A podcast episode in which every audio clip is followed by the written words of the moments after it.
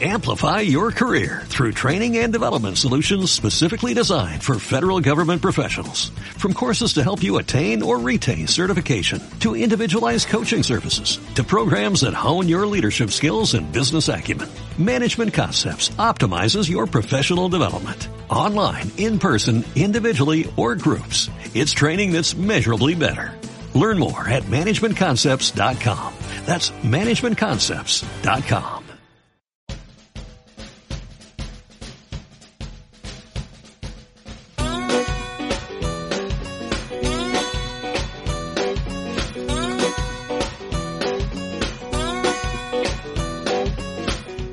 Hola Trotamundos, bienvenidos, bienvenidas a un gran viaje. Soy Pablo Strubel, autor de la web y el libro Cómo preparar un gran viaje y organizador de las jornadas de los grandes viajes.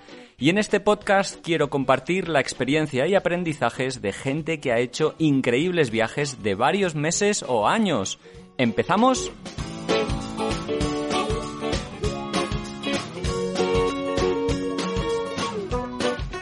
Hola, hola, hola, viajeras, viajeros, ¿cómo estáis? Una semana más volvemos, muchísimas gracias por escuchar. Y el programa que hoy arranca forma parte de una serie de seis programas en el que vamos a hablar de algunas de las rutas míticas, de esas que con solo mencionar su nombre pues dan ganas de recorrerlas. Por ejemplo, la ruta de la seda, la panamericana, África de Cabo a Rabo, Tarifa a Cabo Norte, el transiberiano o por ejemplo viajar hasta las antípodas, que en el caso de España se encuentran en el Pacífico, en Nueva Zelanda. Bueno, vamos a hablar de ellas desde un punto de vista práctico. Para quien sueñe recorrerlas, pues pueda empezar a tener más claro aspectos como los lugares más especiales a visitar, la duración, las diferentes alternativas que hay, visados, presupuestos, seguridad, todos los temas que cuando uno empieza a soñar y a plantearse con hacer este tipo de viajes, pues quiere saber. Y lo vamos a hacer conversando con viajeros que las han recorrido recientemente. Serán ellos quienes nos expliquen aspectos prácticos de cada una de las rutas, así como algunas vivencias, anécdotas que han ido teniendo en sus viajes. Dejadme que os comente que estas charlas formaron parte del ciclo de entrevistas que organizamos Iciar y yo en las jornadas de los grandes viajes virtuales y te las traemos en formato podcast, pues para que puedas escuchar tranquilamente allí donde te encuentres. En este, el segundo programa, vamos a conversar con Iñaki Solano de cómo llegar hasta las antípodas, pero no por tierra, sino por mar. Es una charla, yo creo, súper interesante que te apasionará aunque nunca te hayas planteado viajar en barco, ni mucho menos dar la vuelta al mundo como ellos hicieron. Sí, sí, eh, Iñaki, junto con Paul Maruñ, partieron desde Barcelona y llegaron hasta Nueva Zelanda dos años después de partir en un velero alquilado. Pero no qué conformaron con eso, no se quedaron allí y completaron, como hizo el Cano precisamente, unos siglos antes, completaron la circunnavegación del planeta. Desde Nueva Zelanda atravesaron el Índico hasta Sudáfrica y desde allí dos veces el Atlántico, una hasta Brasil y otra hasta España para regresar sanos y salvos y felices a su casa en Barcelona. Lo narraron en su web seekingroundtheworld.com y en las redes sociales con el mismo nombre, eh. Bueno, os dejo ya con la conversación que tuvimos Iciar Marcotegui y yo con Iñaki, pero ya os aviso, cuidado que dan muchas ganas de hacer algo parecido.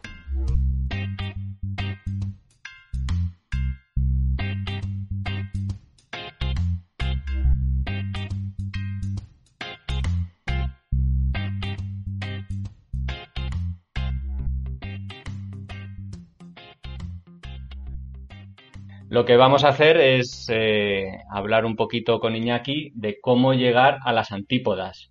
Es una de las eh, rutas mágicas, se podría decir. Normalmente se habla de ella eh, pensando en cómo llegar por tierra, ¿no? Atravesando toda Europa, Oriente Próximo, Asia, Australia y llegar hasta las antípodas, que en España, si lo sabéis, la antípoda está en Nueva Zelanda. Pero hemos preferido darle un giro a esta conversación y entrevistar a Iñaki Solano sobre su viaje eh, a las antípodas en barco. Eh, no lo hizo solo, lo hizo con Paul Maruñ, un compañero eh, amigo íntimo de, de, infancia, si no me equivoco. Estuvieron dos años y medio navegando por los tres grandes océanos. Ellos en realidad hicieron la vuelta al mundo, acabaron toda la circunnavegación, como hizo en su día el Cano, prácticamente, que seguramente sale a relucir en esta conversación. Y hoy, pues bueno, vamos a hablar con Iñaki Solano, que es quien está disponible para esta charla. Entonces, eh, para quien quiera un poquito más de información, que sepa que en seekingaroundtheworld, eh, que la página web está citada en la parte inferior de, esta, de este enlace, eh, podráis encontrar más información. Y bueno, no vamos a robarle más espacio ni más tiempo a Iñaki, que yo creo que seguramente está ahí ya disponible para escucharnos. No sé, hola Iñaki. Buenos días. Hola, buenos días, ¿qué tal? Pues encantados de, saludarte. Ayer hicimos una prueba de, sonido y vemos que aparentemente va todo muy bien. Así que nada, te dejamos eh, hablando y nos gustaría un poquito que hicieras una breve introducción de qué rutas hay marítimas para llegar hasta las, las, hasta las antípodas. Porque claro, una es ir como fue Colón, digamos, atravesando el Atlántico y en esa dirección, en dirección este, eh, oeste, perdón, pero otras pueden ser dirección este, como iban los portugueses. Entonces, no sé si nos podrías hacer una breve introducción, que nadie mejor que tú, un experto navegante, de cómo es y qué opciones hay para llegar a las antípodas. Sí, mira, yo, yo, lo definiría en, en tres grandes rutas o tres itinerarios. Em, la, la, primera que quería escribir es como la que tú decías, la que hacían los portugueses para en aquella época ir a las especies, pero era una ruta un poco diferente. Em, esta ruta eh, actualmente únicamente se hace en, navegando, pero únicamente se hace en formato de regata. Es decir, em, bajan por todo el Atlántico de norte a sur, cruzan a Buena Esperanza de oeste a este y hacen navegan por el, por el sur del Índico, que es donde tienen todas las em, borrascas y el viento a, y el viento a favor. Y, y, entonces allí pasas por el sur de Cabo Lewin, que es Australia, y, puedes llegar a, las antípodas. Ya te digo, esa ruta únicamente ahora la hacen en, en formato de regata. Luego, a nivel eh, ocio o, recreativo, digamos, em, hay otras dos rutas. Hay la ruta que puede ir hacia eh, Sudamérica, es decir, cruzas a de España, cruzas el, Atlántico y, hacer, hacer, la costa de Brasil, de Uruguay, Argentina y haces, ya vas a buscar lo que, no exactamente el Cabo de Hornos, porque te desvías antes, pero en dirección del Cabo de Hornos, ¿no? Em, te desvías antes porque, por suerte, eh, Magallanes hace 500 años encontró un estrecho y, y, por ahí te puedes, te puedes, o te puedes meter por el estrecho de Magallanes que está más al norte o puedes entrar por el estrecho de Beagle que está más cerca del Cabo de, Hornos, ¿no? Por ahí, esa ruta ya te metes en un laberinto de canales por el estrecho de Beagle, el estrecho de, bueno, el canal de Beagle, el estrecho de Magallanes, y un montón de canales patagónicos que hay que justo ahora en febrero eh, hemos podido ir ahí de viaje ahí con unos amigos que, que, están allí en un velero justamente y hemos estado tres semanas navegando con ellos, ha sido una maravilla. Y de allí, eso es, es la ruta que hicieron, pues eh, lo que decías tú, el, el, Cano y Magallanes hace 500 años, 501 concretamente, que salieron. Y luego ellos ya cruzaron todo el Pacífico hacia la ruta, hacia las rutas especies, haciendo todas las islas de, bueno, todas no, pero en varias, varias islas del Pacífico, ¿no? Y luego está la tercera ruta, que es la, la, como digo yo, la fácil, ¿no? Que es la que, la que hicimos nosotros, que es la ruta por los trópicos, básicamente siempre acompañado con los, con los vientos alisios. Eh, esto implica salir de España, hacer toda la navegación hasta Canarias, cruzar el Atlántico, hacer el mar del Caribe, navegar las islas, Venezuela, el canal de Panamá. O sea, coges el atajo que, la ingeniería nos ha brindado para, ayudarnos a, cruzar el Pacífico sin tener que dar la vuelta a todo el continente sudamericano. Y luego ya te metes en el, en el Océano Pacífico con la infinidad de islas que hay y con todos los países que hay allí, ¿no? En, vas a Galápagos, a la Polinesia Francesa, Tonga, etcétera, y, llegas por fin a, a Nueva Zelanda, que es las antípodas de aquí de España, ¿no?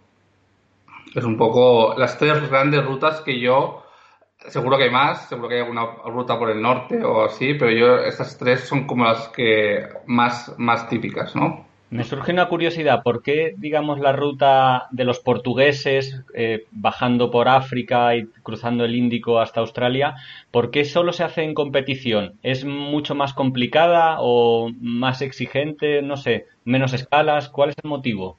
Sobre todo menos escalas y también más complicada, em, porque eh, la metodología es muy, muy difícil y, consigues, em, o sea, puedes tener vientos muy fuertes y, ya te digo, em, y si navegas un poco al norte, eh, puedes tener vientos en contra además. Eh, normalmente los de regata van más al sur para tener los vientos a favor, ¿no? Porque coger las borrascas que dan la vuelta como a la, a la Antártida.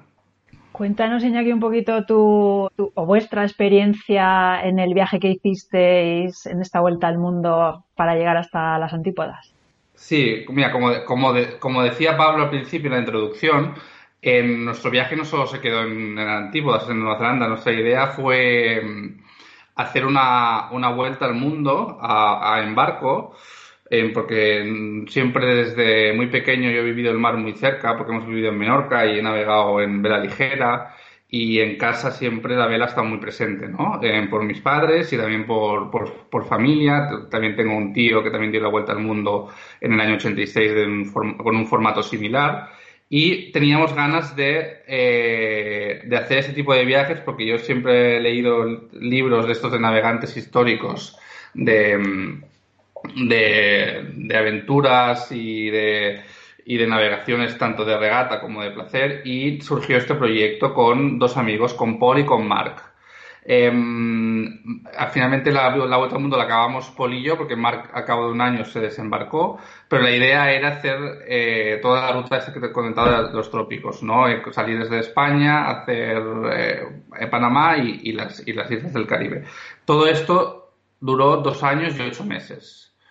Em, en la cual seis meses los pasamos en Nueva Zelanda, em, evitando la temporada de, huracanes del Pacífico, y luego em, pues el, resto, el resto lo pasamos navegando de vuelta desde Nueva Zelanda hasta, hasta, hasta España, pasando por Indonesia, norte de Australia, todo el Índico, el Índico Sur, porque fuimos por Cocos-Killing, en La Reunión, Mauritius, en Sudáfrica y luego cruzamos a Brasil, hicimos Caribe y Azores y España. Eso fue nuestro viaje. Y de esta, de esta ruta, cuéntanos un poco cuál es lo más atractivo, cuáles son las cosas que uno se va a encontrar cuando, cuando viaje por ahí. Bueno, el atractivos hay un montón. Em, a nivel no de lugares, sino de experiencia, em, yo definiría que el hecho de navegar, en, viajar en un barco, pues como lo que hemos visto en la, en la, en la conferencia, en la charla anterior, ¿no? que ellos viajaban en, en, en una camper, pues te permite, te da una libertad que es brutal porque eh, te puedes parar donde quieras, llevas la casa a bordo, eh, llevas la casa encima, que puedes cocinar, puedes descansar, pues tu casa al final. Eh, y sobre todo el, llegar a sitios remotos donde no puedes llegar si no es de otra manera que, que, en barco, ¿no? hay islas que no hay aeropuerto y igual llega un ferry cada, cada X tiempo, ¿no? Y luego también el reto que supone la aventura de afrontarte al mar y a la incertidumbre de, soltar amarras y zarpar de puerto, ¿no? que nunca sabes qué puede pasar, porque dependes de un factor muy importante que es la, la meteorología y que hoy en día es más fácil porque tienes partes meteorológicos que te descargas online con teléfono satelital o, o, o con si tienes cobertura móvil, pero, pero siempre puede cambiar y es una incertidumbre que, que, añade un, un, una parte de reto importante a, a, todo el viaje, ¿no? Y luego, en cuanto a lugares, hay muchos, ¿no? Para mí, eh, ya el Atlántico fue una experiencia brutal. El hecho de hacer el Atlántico desde Canarias el Caribe fue increíble porque yo siempre había querido cruzar el Atlántico y, estar 21 días sin ver nada, sin ver tierra, em, solo tú en el mar eh, y que tienes que ser autosuficiente por si tienes algún problema, si has estropeado algo del barco o cualquier cosa, pues es, un, es una pasada la, experiencia vital, ¿no? De hacer, cruzar un, un, gran, un gran océano. Luego ya el Caribe estuvo bien, nos gustó, era la novedad, pero luego cuando vimos todo lo que venía después, como que el Caribe se quedó un poco corto. Eh, porque luego te metes en el Pacífico es una maravilla, ¿no? Eh, primero, primero la experiencia de eh, el canal de Panamá, el canal de, cruzar el canal de Panamá es una experiencia muy chula que yo recomiendo a todo el mundo, que aunque no sea en barco, puede ir a verlo o embarcarse con algún barco que necesite tripulación. Em, puedes ir ahí a, Marina Shelter Bay y te embarcas con un, con un, con un barco, ¿no? Y, es una, experiencia ver esa, esa, obra de la ingeniería que, que, es el canal de Panamá, ¿no? Es una, es una buena experiencia. Luego, allí en, en, Panamá, eh, pero en el lado del Caribe, tuvimos una buena experiencia en San Blas, que, que ya es un archipiélago muy, de los indios cuna, muy salvaje, y ya te da un poco una idea de lo que te va a venir después, ¿no?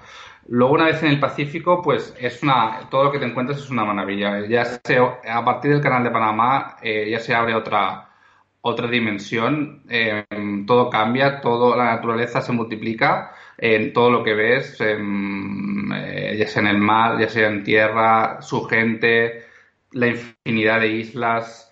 Es, es una maravilla. Ya el primer, el primer síntoma de que estás en algún sitio diferente es cuando llegas a, a las Galápagos, ¿no? Que las Galápagos em, eh, y, también es un sitio que está muy turístico eh, hoy en día, pero, pero, pero yo recomiendo ir al menos una vez en la vida porque mm, ves una naturaleza exuberante, eh, una vida animal alucinante y mm, puedes ver pues tortugas gigantes, bucear con tiburones martillo. Bueno, es una maravilla, es una maravilla las Galápagos. Y luego allí ya tienes una travesía muy larga, que es la más larga, que estás 23 días, 3.000 millas más o menos, y después de tanta agua llegas a, una, a un paraíso, que es em, la Polinesia francesa concretamente, llegas a las Islas Marquesas, que allí em, es un punto muy, un poco, muy inaccesible si no vas en barco, porque está muy, muy lejos de todo. Eh, y allí llegamos a Fatu Iba, que es una isla de este archipiélago de las Marquesas, que llegas a la bahía de Anababe, bahía de las Vírgenes, y son montañas de, selva que, crece desde desde el mar hasta un montón de metros de altura y te quedas ahí embobado después de ver tanta agua y tanto azul, llegas ahí, ves todo verde, exuberante, fruta por todos lados. Es una maravilla, es una pasada las marquesas.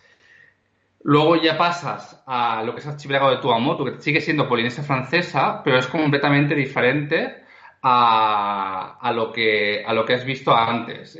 son anillos coralinos, como no sé si alguien ha estado en Maldivas o cosas así, pues es, es, es tipo de islas muy bajas, que lo más alto que hay es, una palmera, y, y entras dentro de las lagunas. Es una laguna que tiene un canal, una entrada, y tú entras y puedes navegar por dentro. Y la única parte de tierra es el, el diámetro de la circunferencia, si tiene forma de circunferencia o, similar, ¿no?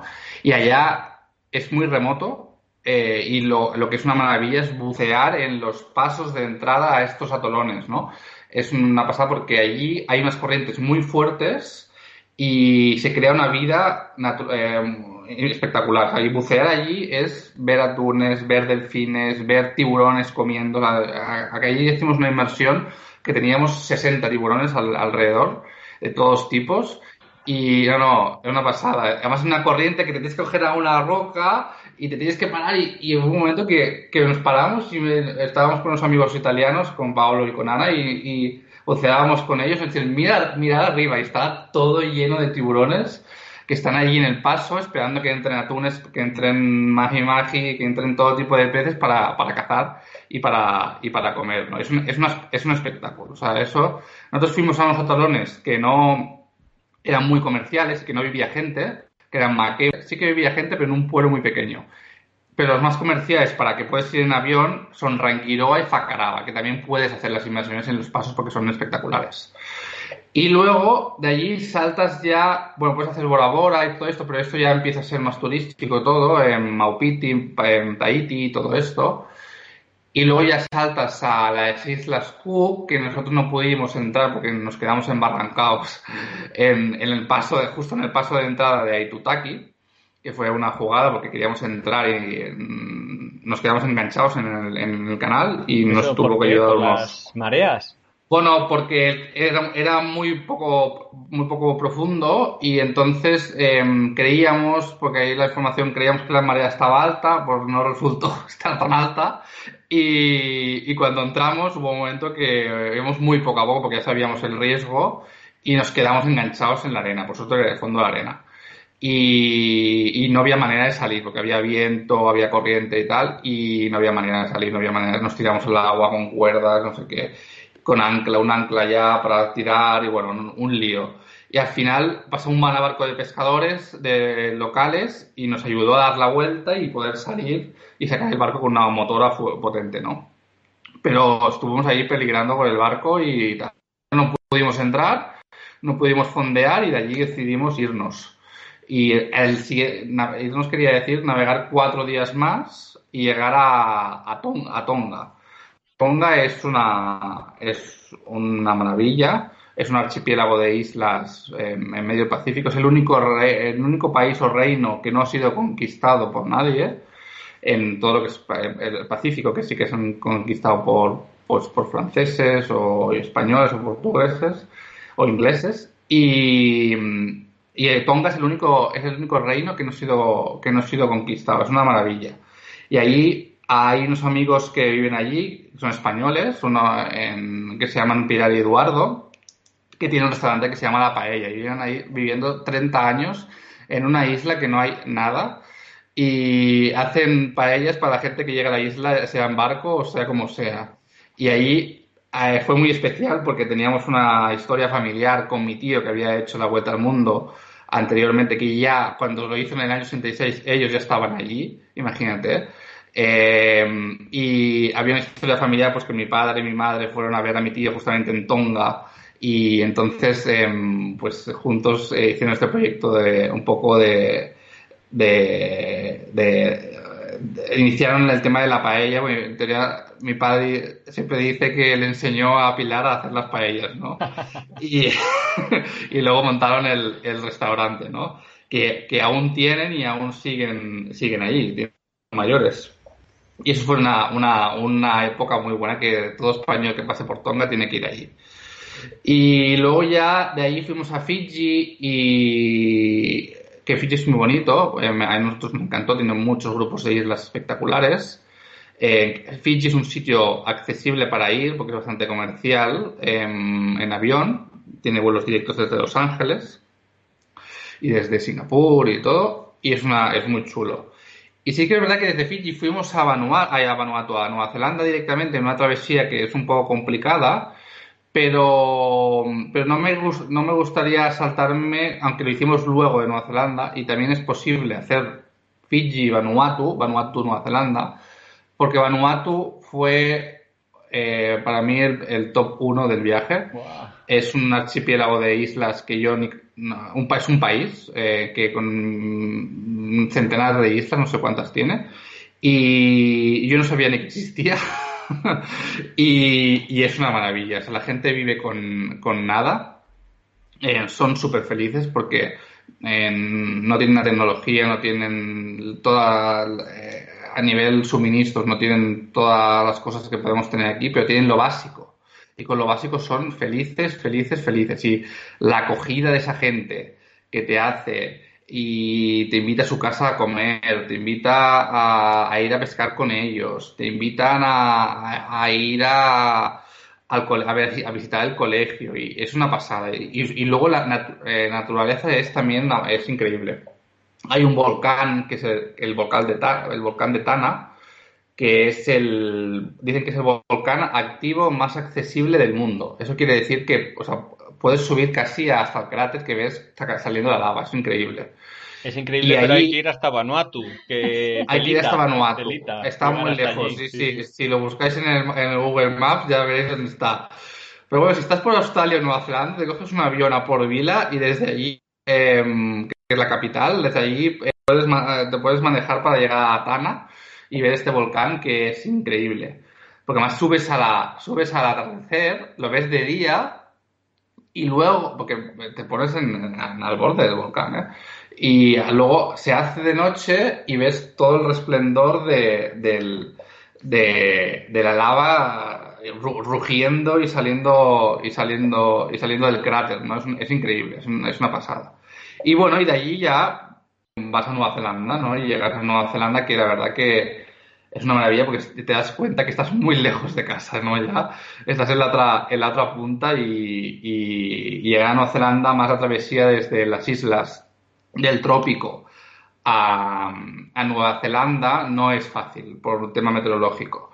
Ya sales de la zona de quesos alisios, ya no tienes un viento tan constante, tienes otros sistemas meteorológicos y es más complicado. Pero bueno, ahí suerte eh, tuvimos un, tuvimos una travesía un poco complicada, pero bueno, con la ayuda de un amigo externo, con Luis, que le mando un saludo, que siempre nos mandaba partes meteorológicos al teléfono satelital, em, pues podíamos esquivar y, ir definiendo sobre la marcha la mejor ruta, ¿no? Y ya llegas a Nueva Zelanda, que es una maravilla, es un país eh, estupendo, ¿no?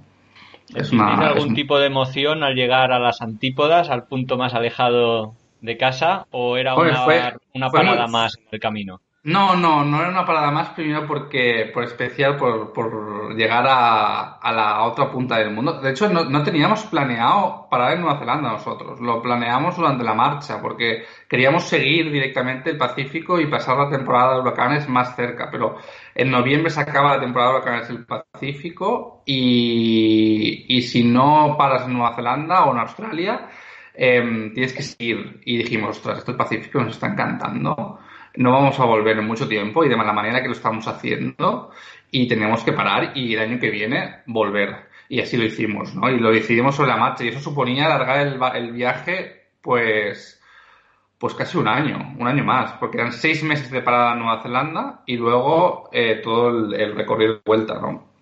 Y llegar allí fue muy chulo porque era también un poco de parada, un poco de pausa al viaje. Allí pudimos trabajar y la familia, vino la familia de Paul, vino mi padre y estuvimos allí eh, disfrutando un poco más relajado del viaje y de vivir la vida en otro país, ¿no? Y fue, fue, estuvo muy bien. Bueno, Iñaki, yo espero que me quite un poco las babas que me has hecho salir con todos esos lugares. ¿Y tú para quién crees que es este viaje? ¿Hay que saber de navegación o lo podría hacer cualquiera? ¿O para quién disfruta este viaje?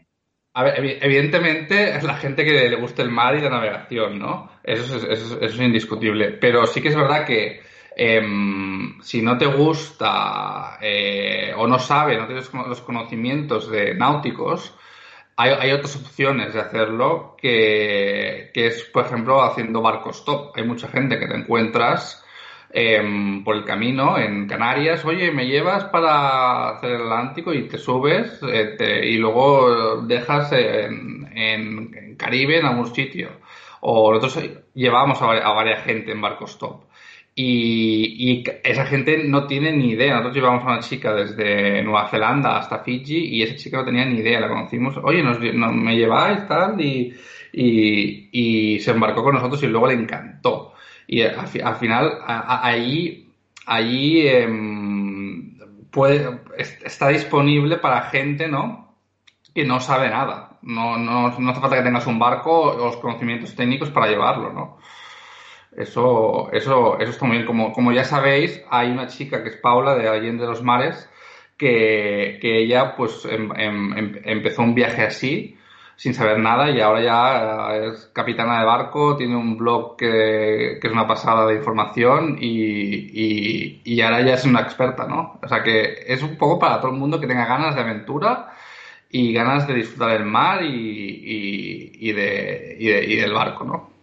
Añadimos también, hay otro chico que se llama Catalán, Albert Gironés, que participó en las jornadas de los grandes viajes precisamente y que llegó hasta Nueva Zelanda haciendo barco stop, o sea, llegó hasta allí. ¿Qué, ¿En qué consiste, o sea, el barco stop, en qué consiste o por qué vosotros accedéis a llevar a, alguien en vuestro barco? ¿Hace algo a cambio? A, ver, eh, eh, una pregunta, Albert Gironés creo que lo hizo en Mercantes, ¿no? No, no, no. ¿En, velero también? ah, vale. Ah, no sé por qué pensaba que eran mercantes. Pues em, nosotros em, llevamos a gente por una necesidad de tener gente a bordo, es decir, cuando estábamos Poli y yo, pues siempre facilita tener una gente más a bordo para que ayude a las guardias, a llevar el barco, a descansar más, porque al final no puedes, estás navegando 24 horas y no puedes parar el barco en medio del océano y decir, ya sigo mañana, ¿sabes? Tienes que, el barco sigue navegando. Y hay gente que, lo, que no, no, se imagina porque no lo sabe, ¿no? Pero hay gente que dice, no, pero ¿paráis a cenar? No, no, no paramos, seguimos, no podemos tirar el ancla, ¿no? Em, en medio de 3.000 metros de profundidad. Eh, entonces, em, para una, una, cosa era, pues para gente que, que nos ayude a nosotros. Luego hay gente pues que eh, hay tres formas un poco de, de, perfil de barco stop. Es decir, la que te paguen, que entonces sí que tienes que hacer un trabajo, normalmente son en megayates, en barcos de estos de gente con mucho dinero que necesita tripulación y te pagan. Luego está la forma que tú colaboras con, con los gastos, es decir, aparte de ayudar, en las guardias, pues colaboras económicamente pues con los gastos, ¿no? Que esta es la fórmula que nosotros hacíamos con la gente. Y luego está la fórmula, tercera fórmula, que es tú no, no pagas nada y eh, ayudas en todas las labores. Normalmente esto lo hacen parejas de gente jubilada que está navegando y quiere ayuda. Y entonces dice, oye, vente conmigo, yo te llevo y no tienes que pagar nada porque me vas a ayudar a limpiar el barco, a las guardias, a cocinar, a todo, ¿no? entonces hay estas tres maneras de, de tener una experiencia en barco stop.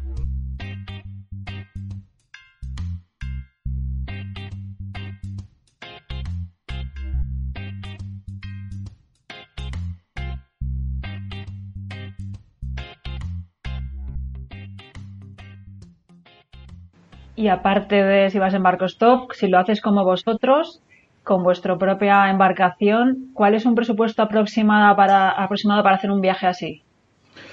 A ver, em, hay que decir que tienes que tener el barco. En nuestro caso, no era nuestro barco, lo llegamos a un acuerdo para, para alquilarlo durante el, viaje de la vuelta al mundo y pagábamos un alquiler mes a mes por ese barco como, como el que alquila un piso, ¿no?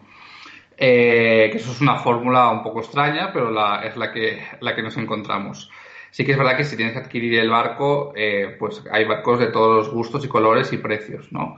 Nosotros en nuestro caso, con el alquiler y luego el mantenimiento que es muy alto de un barco, las reparaciones que vas teniendo, que aunque las hagas tú, pues tienes que comprar piezas, tienes que ir haciendo cosas, eh, nosotros sacábamos un promedio entre los dos o tres, porque siempre que venía alguien, le hacíamos colaborar, lo hacíamos partícipe del viaje e intentamos compartir esas, esos gastos que nos ayudaba también mucho nosotros, ¿no? Y más o menos gastábamos entre unos 600, 700 euros al mes cada uno. Más o menos. Había meses que, por ejemplo, el mes de las Galápagos, pues te va a 1000 euros porque es carísimo todo allí. O, y hay meses que, estás en Papua Nueva Guinea o en Vanuatu que no hay manera de gastar como no, como no sea tirar el dinero al agua y, no gastas nada, ¿no? Em, pues esto es un poco la media que nos salía a nosotros en los 600 euros, incluido todo, ¿eh? Gastos de, del barco, comida, y lo puedes hacer por más y lo puedes hacer por menos. Por menos seguro, porque si no, nosotros de verdad que si llegábamos a un sitio y queríamos bajar a... No, lo hacíamos mucho, pero si queríamos bajar a cenar, lo hacíamos. O queríamos irnos a alquilar un coche y recorrer la isla, lo hacíamos. Sin, sin grandes gastos, pero no, no, no nos privábamos. Iñaki, ¿cuál dirías tú que es el tiempo mínimo para llegar a las antípodas en barco? ¿Cuál es el ideal? En el formato que lo hicimos nosotros, eh, yo creo que el mínimo, eh, eh, el ideal, si, puedes, si lo puedes combinar económicamente, es todo lo que puedas. porque si te puedes parar a medio camino en Tahiti, dejar el barco ahí o quedarte ahí la temporada de huracanes y luego seguir y, lo haces en, en, dos años, ¿no? Pero el, el, nosotros lo hicimos en un año. O sea, salimos en noviembre de Barcelona y llegamos en noviembre a, a Bay of Island, al norte de Nueva Zelanda, de, de la isla norte. Y ese tiempo es ideal porque en Palmas la temporada de huracanes del Pacífico, hay la del Atlántico con la del Pacífico y, y estás un año. Es un ritmo de navegación que vas rápido, pero y tienes que elegir destino, no puedes ver todo, tienes que ir eligiendo. Pero es un, un año, a nosotros nos gusta, es un formato muy, mínimo y, y bueno, pero mínimo un año. A ver, si luego te vas. luego, perdona que te interrumpa, Itziar. Luego, si te vas en regata, en, en, 20 días igual estás allí. Pero porque el récord del mundo lo tienen de vuelta al mundo en 45 días, o sea que. Eh, pero por mínimo hay, puede seguir muy rápido, ¿no? Pero a nivel de nuestro formato, un año. Y si alguien se está planteando hacer esta ruta, ¿cuáles son los, los preparativos más importantes a la hora de prepararla un poquito? Bueno, la planificación es fundamental. Eh, digo la planificación a grandes rasgos, no al detalle. Es decir, no al detalle de qué islas vas a ver y qué puerto vas a ver, no.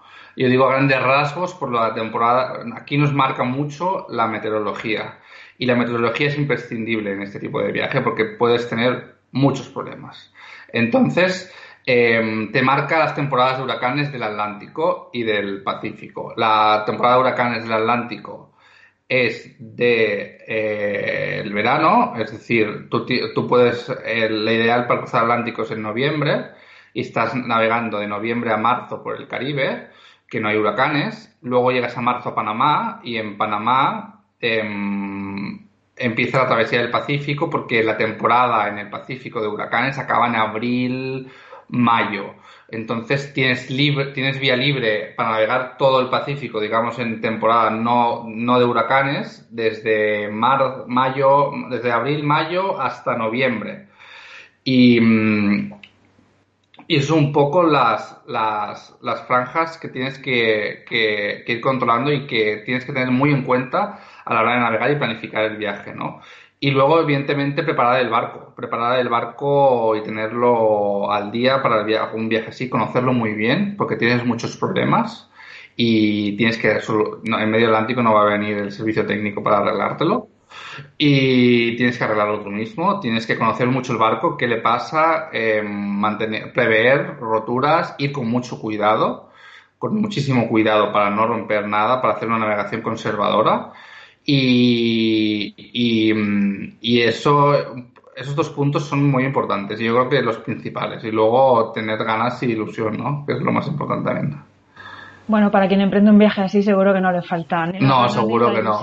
Seguro que no. Y desde el punto de vista de la seguridad, ¿hay algún riesgo que tener en cuenta o, no? ¿Seguridad en cuanto a salud o a, o a, o a atracos? Bueno, todo lo que nos puedas contar. a ver, seguridad eh, está es relativa, porque primero estás ya en, un ambiente que es, eh, no es el tuyo, que es en medio del mar, con todas las inclemencias que puede tener, ¿no? Entonces, evidentemente hay un riesgo ahí. Eh, luego, a nivel, a nivel seguridad de atracos, por ejemplo, tuvimos problemas nosotros en, en, Venezuela con la policía, que es bastante corrupta, y allí em, es, una, es una zona un poco complicada. Y luego, en este aspecto, nosotros evitamos pasar por el canal de Suez y el Mar Rojo por un tema de piratería, ¿no? Porque ahí, ahí hay, hay, hay, problemas de reales que atracan a barcos y asaltan barcos para pedir rescates, ¿no? Por eso nosotros nos fuimos para, nos fuimos para Sudáfrica, ¿no? Y, y luego el Pacífico no pasa, no pasa nada. Puedes dejar el barco, te puedes ir a tierra y puedes estar tranquilo que no va a pasar absolutamente nada. Y luego, cuanto riesgos de salud, evidentemente, nosotros nos tuvimos que vacunar. previamente al viaje fuimos a sanidad y nos dijimos, y le dijimos, vamos a hacer este tipo de viaje, queremos em, que nos recomendéis las vacunas. Entonces ahí nos vacunaron. Y evidentemente en cuanto a salud tienes un riesgo porque te puede coger un ataque de apendicitis en medio del océano. Y, claro, igual tarda, eh, faltan 5 o 10 días para llegar a la siguiente costa, ¿no? Entonces es un riesgo que, que, que, está en, el, este tipo de viajes, ¿no? Por ejemplo, Paul se operó el apéndice antes de salir y, se la quitó, eh, básicamente por un, por un miedo a este riesgo, ¿no? Yo, yo, no, este, yo no lo hice y no, y no pasó nada, pero pero, es previsión, bueno, sí. Eh, es previsión, sí, sí. También te puede dar un ataque de corazón y, pero no te vas a quitar el corazón, ¿no? Em, pero bueno, eh, ese riesgo existe y, tienes que convivir con él. ¿Y qué barco llevabais y cuál era el equipamiento? Nosotros llevábamos un barco, un Bavaria 37 de 11 metros, em, que no, mucha gente nos criticaba que no era el barco ideal, pero al final el barco ideal es el que tú quieras, el que tú y el que tú te montes y, confíes y conozcas, ¿no? Porque luego ves a franceses que van con barcos de 5 metros colgados con nada y dices, madre mía, pero si, si yo voy como un rey, ¿no? Y otros equipamientos llevábamos bastante básico por un tema de presupuesto. Por ejemplo, no llevábamos un radar, no llevábamos una IES, que la gente que navegue sabe lo que es. Em, pero sí que le pusimos placas solares, le pusimos un aerogenerador para el tema de energía, le pusimos, le hicimos alguna vela nueva, una vela trinqueta, que es una vela más pequeña cuando hay más viento.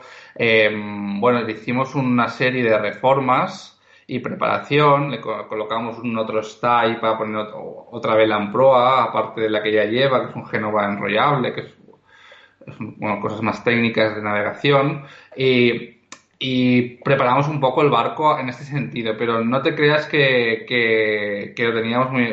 La gente nos decía, pero no lleváis radar, no lleváis ahí ese, digo, chico, eh, no, no nos da el presupuesto. Y, y, es lo que hay. Pero luego, al final es con lo que te sientas cómodo y porque ves lo que te decía, ves a gente navegar con barcos que no lleva nada, no lleva nada sobre el canal de Panamá, que cuánto se tarda en cruzar, que si pagando lo puede hacer cualquiera y si se puede hacer en kayak. Eh, no, que, no creo que te dejen hacerlo en kayak, Marcelo. porque, porque creo que te exigen tener un motor y que puedas garantizar una navegación de menos de 5 nudos dentro del canal por un riesgo porque, porque hay otros barcos y hay mercantes y, y no y tienes que garantizar una, una navegación de al menos cinco nudos y para eso te exigen tener un motor. Lo sé porque un amigo francés, Rafael, que cruzó el canal de Panamá con su barco, eh, no tenía motor. O sea, este uno de los franceses locos que navegaba sin motor y tuvo que alquilar un motor para cruzar el canal de Panamá. Nosotros lo hicimos en dos días. Eh, a las 5 de la tarde quedas con el práctico, haces las primeras esclusas, que son tres, subes al lago Gatún, que está a 27 metros de altura sobre el nivel del mar, duermes allí y al día siguiente, bien pronto por la mañana, viene otra vez el práctico y sigues navegando todo el canal hasta llegar a, a, Panamá City, que está al otro lado. Y, llegas a Panamá City a la hora de comer, a las 2. O sea, tienes que hacerlo si puedes garantizar una velocidad de 6 nudos, que no creo que con el kayak puedas, eh, lo, haces en un día, ¿eh? eh sales por la mañana y a la tarde, noche estás allí. Y evidentemente pagando, y en nuestro barco yo creo que eh, pagamos unos 1.300 dólares americanos para, para, para, para pagarlo. Pero claro, todo el trayecto que te ahorras de dar la vuelta a Sudamérica y los gastos de gasolina y todo, y etcétera, pues em, te compensa. Es un dinero, es un dinero, pero bueno, eh, es un buen atajo. Oye, Iñaki, y cuando antes habéis dicho que hicisteis submarinismo, por ejemplo, me pregunto si llevabais equipo de submarinismo en el barco o de otras aficiones que podáis tener, como kayak o kitesurf, o ¿se suele llevar en barco cosas de estilo? Sí, sí, sí, sí. Mira, en el barco nosotros llevábamos dos equipos de submarinismo porque los tres, tanto Mark, Paul y yo, em, somos buceadores titulados y nos encanta hacer submarinismo. Teníamos dos equipos completos, con botella y todo. Lo que no teníamos era compresor para llenar las botellas. Mm. Pero cuando llegábamos a un puerto, íbamos a un centro de buceo y lo, y lo reinábamos. Si no, tenían nuestros estupendos amigos italianos, Paolo y Ana, que tenían compresor a bordo y nos cargaban las botellas. Entonces, em, sí que lleva, y sí que se puede llevar estos, estos equipos o un kitesurf. Nosotros también, en Nueva Zelanda hicimos un curso de kitesurf y nos compramos unos kitesurfs de segunda mano allí y luego sí que los llevábamos, que fue un error no hacerlo desde un principio. Pero evidentemente, em, puedes llevar un kayak si tienes espacio o puedes llevar un, un paddle surf o cualquier cosa.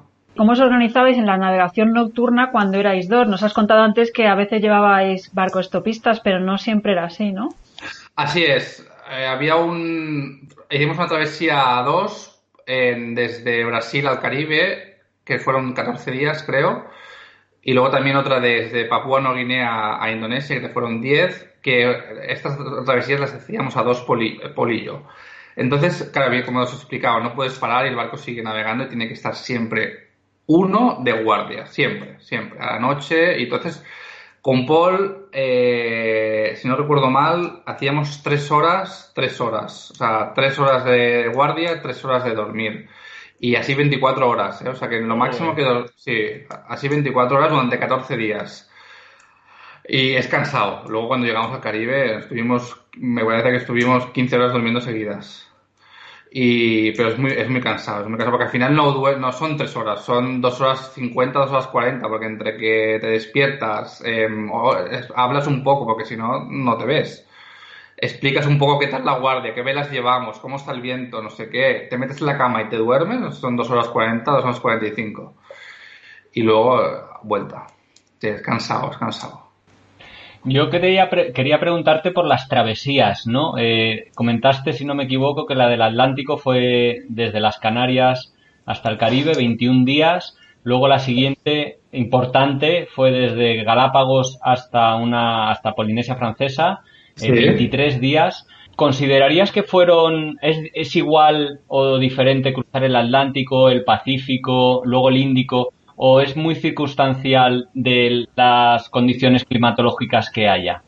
Y luego te has dejado luego el Índico, pero sí que es verdad que el Índico vas, vas haciendo travesías y vas parando en, en medio y haces travesías de 14 días, 14 días, porque paras en islas que hay en medio. Y también luego el, el, Atlántico Sur también paras en Santa Elena. Y, y, te has dejado una larga que es la que hay en el Atlántico Norte, que es desde Canarias a Azores, que fueron 24 días en nuestro caso, porque tuvimos muy poco viento. Y, fue porque sales de la zona de alisios, ¿no? Pero a tu pregunta, es muy es, cada océano es diferente, el tipo de ola, el tipo de viento, eh, el Atlántico es, es diferente incluso el Atlántico si lo haces desde Canarias al Caribe que si lo haces del Caribe a Europa, porque la vuelta es muy complicada del Atlántico y tienes poco viento, puedes tenerlo de cara, Em, puedes tener borrascas y cambia mucho. La, para mí lo más fácil entre, eh, es el Atlántico de Canarias hasta, hasta Caribe porque tienes una, una navegación muy buena, con ola, ola bien, viento alisio constante, que luego también en el Pacífico también te la encuentras, ¿eh? pero eh, es diferente, el tipo de ola es diferente en el Pacífico que, que, que en el Atlántico. Yo creo que en el Atlántico es más noble, más larga, más, más cómoda. Mira, se intuía que había diferencias, pero no, no lo sabía ciencia cierta. Y, en cambio el Índico, perdona que te interrumpa, Pablo, el Índico es un follón de mar, porque te vienen mar del sur, de las tormentas que hay alrededor de la Antártida, y luego mar de los Alisios, y es un, como le, como le dicen los navegantes, es una lavadora. Bueno, eh, nos has pasado, y ya para cerrar esta conversación, preguntarte, nos has pasado eh, por email que pondremos en los comentarios varias referencias, yo creo que muy buenas, sobre otros navegantes, otras webs. ¿Qué, qué, nos has pasado para colgarlo en los comentarios de esta entrevista? Sí. Yo os he pasado em, primero webs de información útil, es decir, no, no de viajeros, sino de em, puertos, eh, información de puertos que se llama Nunsite, que es muy buena en cuanto a información de qué está pasando en el mundo en cuanto a regulaciones y puertos de navegación, puertos de entrada, autoridades, etcétera. Find a Crew, que es otra web para la gente que quiera buscar barco o gente que busca tripulación. Es una red social estupenda.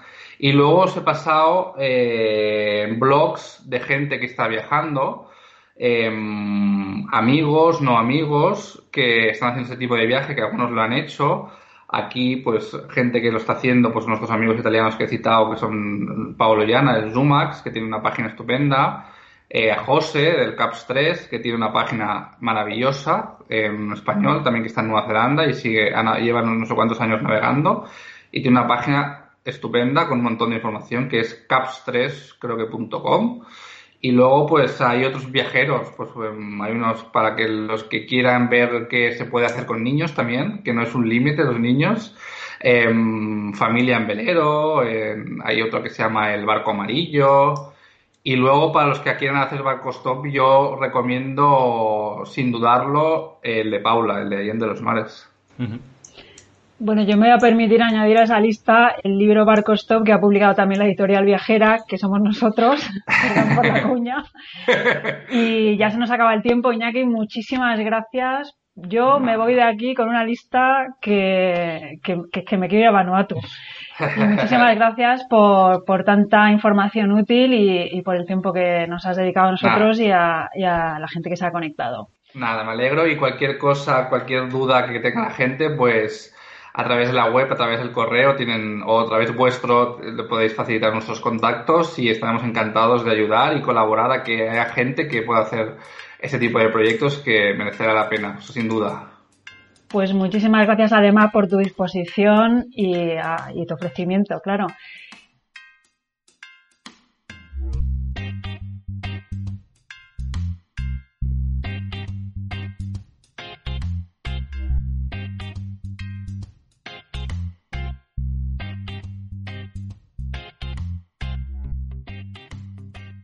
Y esto ha sido todo por hoy. Espero que hayas disfrutado con este podcast. Si te ha gustado y crees que a alguien le puede interesar escucharlo, por favor, compártelo, envíaselo. Y también si le das al me gusta en esta plataforma ayudará a que tenga más visibilidad y que más gente lo encuentre y lo escuche. Y me ayudarás a extender un poquito más la pasión viajera. Y desde luego, si aún no te has suscrito, te invito a hacerlo para no perderte ningún programa. Si tienes comentarios, sugerencias, ideas sobre lo que has escuchado, no dudes en dejarlas en la plataforma desde la que escuches, o mejor aún, escribirlas en la entrada específica sobre este programa que hay en el blog de ungranviaje.org, donde además encontrarás todos los enlaces a las webs, libros y recursos que hemos mencionado en este capítulo. Te recuerdo que estamos en Facebook, Twitter, Instagram y en la web ungranviaje.org y nos puedes enviar un email con cualquier cuestión a hola@ungranviaje.org. Gracias por escuchar y hasta el próximo programa.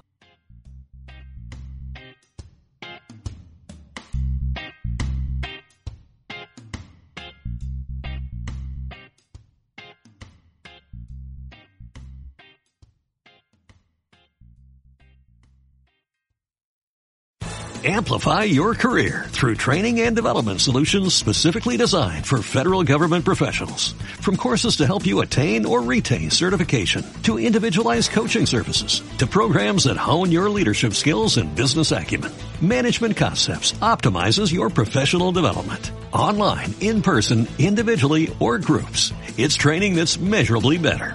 Learn more at managementconcepts.com. That's managementconcepts.com.